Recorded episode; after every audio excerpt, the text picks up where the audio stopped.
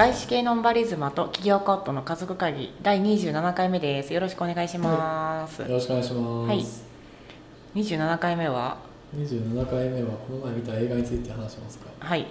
えっと久しぶりに最近映画見てる？うん映画を見始めましたっていう、YouTube で見てる。うんうんうん、結構昔の映画を。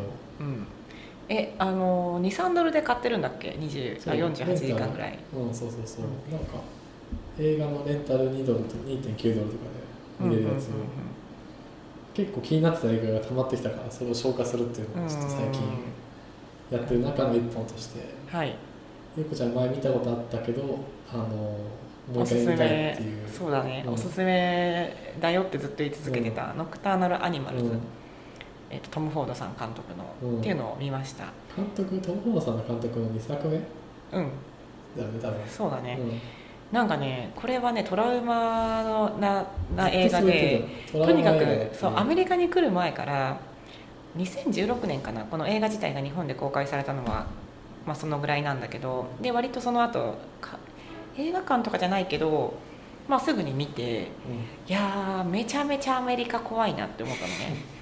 もうこんなんよありありえるじゃんっていうさ怖さがさ、その夜中の車のドライブから始まるけど、うん。あのめちゃめちゃアメリカ怖いわって思わせてくれた、思わせてくれる作品の一つなんだけど。本当にトラウマになる。うん。そう。なんだけどあの、まあ、ただトラウマではあるんだけどいろいろ、ただすごく美しい映画だったしね。面白い映画だったから、まあ、好きな映画でもあったのよ。はいで、まあ、あのもう一回見たいなと思ってて、まあ、しかもパパ見たことないって言ってたから、うん。あの今回選ばせていただきました、うんうん。いやまあ映画としてすごいおすすめだよねまずは。まあねうん。すごい綺麗だし。そうあのいやそのトラウマシーンがかなりこう散りばめられてるけどね。結構その人によってはなんか怖いまあスリラーみたいな意味の怖いっていうのはあるんだけど全体としては本当にパパは今美術のアートの美しさが、うん。全体映画の中の映画の美しさが本当うにん素晴らしいなと思ったから、うんそっちの方の印象が強いかな。やっぱし。うん。内容もすごいさ聞いたこともないみたいな感じじゃないんだけどうん。うんまあありふれたテーマ。例えば、まあまあまあ。のーまあちょっとう価値観が合わないカップルが破局したりとか、ね。でまあ豪華な暮らしをしてるんだけど、うん。実はあの破綻しそうとかあと夫婦関係が実はうまくいってないとか、うまあいろいろさありそうな話ではあるんだけど、んうん。まあ、それがねすごくうまくね、あのー無駄なくね組み込まれてんだよね。うん、なんかあんまりこうソフトなネタバレになっちゃうかもしれないけどさやっぱ一個のテーマはさリベンジじゃん。うん。なんかそれが結構なんかあのうまいなと思った。こうその描き方が。うん。そのなんかまあその破局したカップルのさこうこうわだかまりみたいなものがさなんかめちゃめちゃダイレクトに描かれてるわけじゃなくてうん。なんかそれがこうさうまいことそれをこう表現してるなってすごい思った、うん、そうだね、うん。一応その物語の仕組みがさ過去を振り返るっていうフラッシュバックみたいなのもプラス、うん。えっと、小説の中での話っていうフィクションの話映画の中での。結構複雑ね。っていうのが組み込まれてるんだけどさ3回層なんだってうん。現実の世界、過去の話。小説っていう。そう。ただしまあ現実と過去はさもちろん同じ人間が出てきたりするのはまあ分かるんだけど、その小説の中がすごくあのいろんな人物がさその小説の中の登場人物に投影されてるんだよね、そう。でそれも A さんがここの中の誰々さんです。B さんがこの中の誰々さんですって単純なものじゃなくってうん。結構いろんな要素が同じ人物にさ反映されてたりとかするからうん。それがすごくあのうまい描き方、うん、だと思いました。いやそう本当そう思った、うん。なんかキャラクターのさキャラクターのやっぱすごい役が役者がすごいうまいなっていうので、なんか出てくる一人の、まあ、コップ役、まあ、警察役はいはい。の人とかもさなんかすごいうまいんだよな演技が、うん。なんか。テキサスのそうそうテキサスの。カウボーイ警察みたいな。そうずっとカウボーイハットかぶってる、うん。そうだね。とあとなんかやっぱあのまあ本当の悪人役というか悪人役の人の演技もすごいすごかったけうど。な、ん。突き抜けたバカみたいなさ、突き抜けたバカ。うん、サイコパスっていうのかなああいう完全なのサイコパスなの、うん。あそいつがやっぱさ絡んでくるさカーチェイスじゃないけどさ夜の車の中のシーンが本当にトラウうマん。な怖さだった、あれは。うん。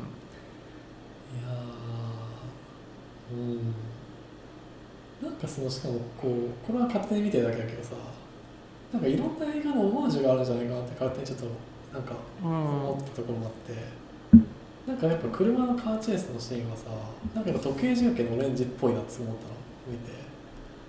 であとなんかそのこう物語構成のカーボーイみたいな人が出てきたりとかっていうのはなんかすごいマルファンドライブっぽいなと思ったの。デビッド・リンチの。なんかそういういろんな映画のオマージュみたいなものをちりばめられてるし、なんかすごい面白いなと思ったんですけど、うん。うん。あとはそのまあロケーションもちょっと変わるんだけど、えっと、物語のあの現時点では多分ニューヨークうんの郊外のなんかすごくあのリッチな家に住んでるみたいな主人公なんだけど結構物語の大半がテキサスの、まあ、ど田舎っていうかうん。すごくさニューヨークとかの都会でリベラルな感じではないもうなんか人いないし砂漠だしもう強いものだけがさ勝つっていうかさあの常識通じないみたいなエリアそういう人たちが出てきたりしてうん。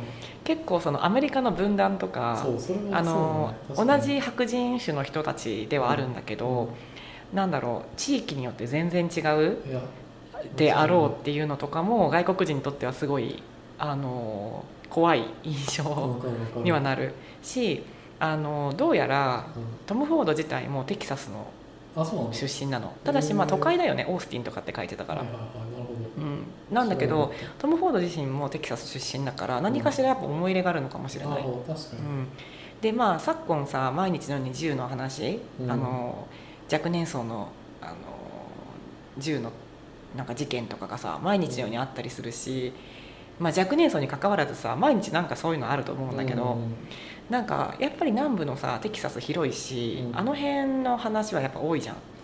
だから行ったことないしちょっと実感はないんだけど相当保守的なんだと思うんだよね。いやなんかやっぱこう、うんこうなんかどうしてもさこうさ違う人たちが住んでるんじゃないかっていうさ、うん。なんかそういうさこう分断を感じる、うん。すごい。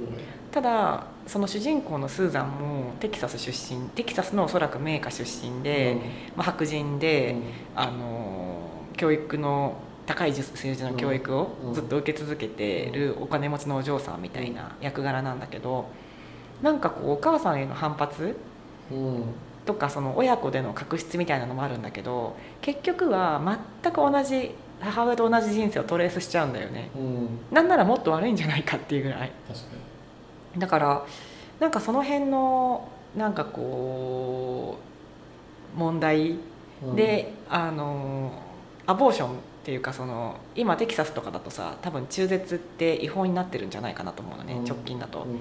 まあ、そういういろんなさあの社現在に通じる社会問題とかもさうん。あの散りばめられてるっていうかよく考えたら入ってるなっていう気もする、ね。確かに。うん、だからまあ何回か見ても面白い映画だし内容はすごいさもう辛いんだけど何せ美しいんだよね。いやめちゃくちゃ美しい、うん。で本当に。その主人公のスーザンがギャラリーのオーナうん。ー多分オーナーだと思うんだけど、っていう役柄だと思うんだけど、うん。ニューヨークの。だからすごいさなんかあの先進的なさあの作品を展示したりとかさ、まあ、オープニングを飾ったりとかするんだけどでそれもさなんかこれあのこの後本物かなみたいな。映画見てる時はそれで飛ばしてたんだけど後々見てみたらさ大体そのアイコニックな作品は全部本物なんだよね。そうそうそう。てかねびっくりするようなじゃ何個か言っちゃうんだけど、うん。そのてか複雑なさところはさ最初にすごい印象的にさ出てくるさそのギャラリーのオープニングの作品はフェイクじゃん、うん。フェイクっていうかまあその、創作だと思う。創作じゃん。今回の映画な。でそのギャラリーその彼女が勤めたギャラリーだったりとか家に飾られてるアートっていうのもたくさん出てきてで印象的にすごい使われてる写真作品とかそういうのもあるあったあったりそのもうジェフ・クーンズのさめっちゃ有名なさうんトイプードのやつがうん。庭に置いてあったりとか、これはまあ間違いなく本物だろうってうん。思ったやつもいくつかあったんだけどなんかそのすごいさこれどっちなんだろうねみたいな。これ作ったのかなうん。それとも本物かなみたいなやつ何個かあってさうん。本当に巨匠のさなんかびやっぱダミアン・ハーストとかもあったよね。ダミアンハーストびっくりした。ダミアンハーストびっくりしたしあのアレクサンダー・カルダっていうさその上上に置いてるはいはいはい。あの人の作品もモールみたいなやつ。そうそうそうあれもあってあったりとか。モービルか。うん。そうすごいなと思ったわ、うもんう美術館やってる。美術館だよね。そう、うん。うん、いやあのでもなんか本物だからこそなんかこう良さというか、うん。でもなんかあのリベンジっていう結構印象的なシーンに使われてる。あれはトム・フォードなんだよね。が書いたってパパが調べた限り言ってたよね。そうでもうまいうまいなと思ったなんかその組み合わせがね。ミックスのさせ方が。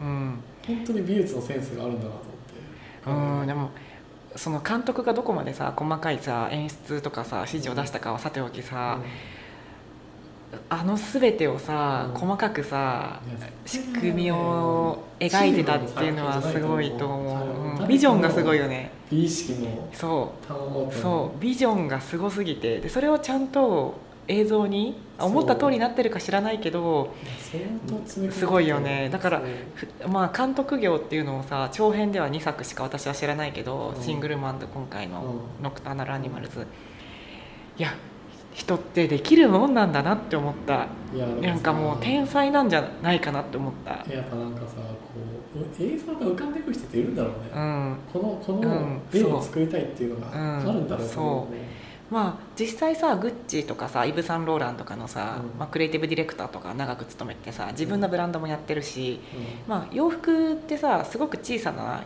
面積だけど建築みたいなさん。うん。あの立体的なものだし、あのテクスチャーもそうだしいろんな要素が入ってるものだと思うんだけど、うん、なんかデザイナーだと思ってたけど、ん彼は芸術家なんじゃないかなって思ってきた。うん。いやすごい美意識とその実際の実現力がすごかった。うね。音楽も良かったしね。音楽も良かった、うん。いやでも本当になんかそのさ映画全体を通してさ、まあ、思い出せるような作品ってないじゃん、まあ、全部を細かく思い出せるうんうん作品ないじゃん、その中でもあの作品はなんかねこうのこのすごい濃密なシーンがすごい思い出せる。うん。映そう。そうなのよ画、ね。そのそれがやっぱ力だと思う、うん。だからおすすめです。あのー内容は別にた楽しいものではないけれどうも、ん。ちょっとこうトラウマになるような映画だとは思うんだけど誰が見ても。ただすごく面白い映画だからおすすめうん。まだ見てない人がいたら。うん。でちょっとさ補足の一個だけさ実はあの中にさ出てくる小説、うん。まあ、あれも原作があってちょっと変わっちょっと変えてるっぽいんだけどうん。でむアメリカのそういう小説があるんだって。トニーあのスーザントニーとかなんとかっていうさ原作の多分えその小説があるのノベルが。あの中のあの映画の中のその小説の部分だけのそうそうそうそう話そうでもちょっと違うの、うん、なるほど。だからいろんなものがさ入れ子になってんの、確かに。うん、まあそういう面白い映画ですのでおすすめです、おすすめです。はい。はい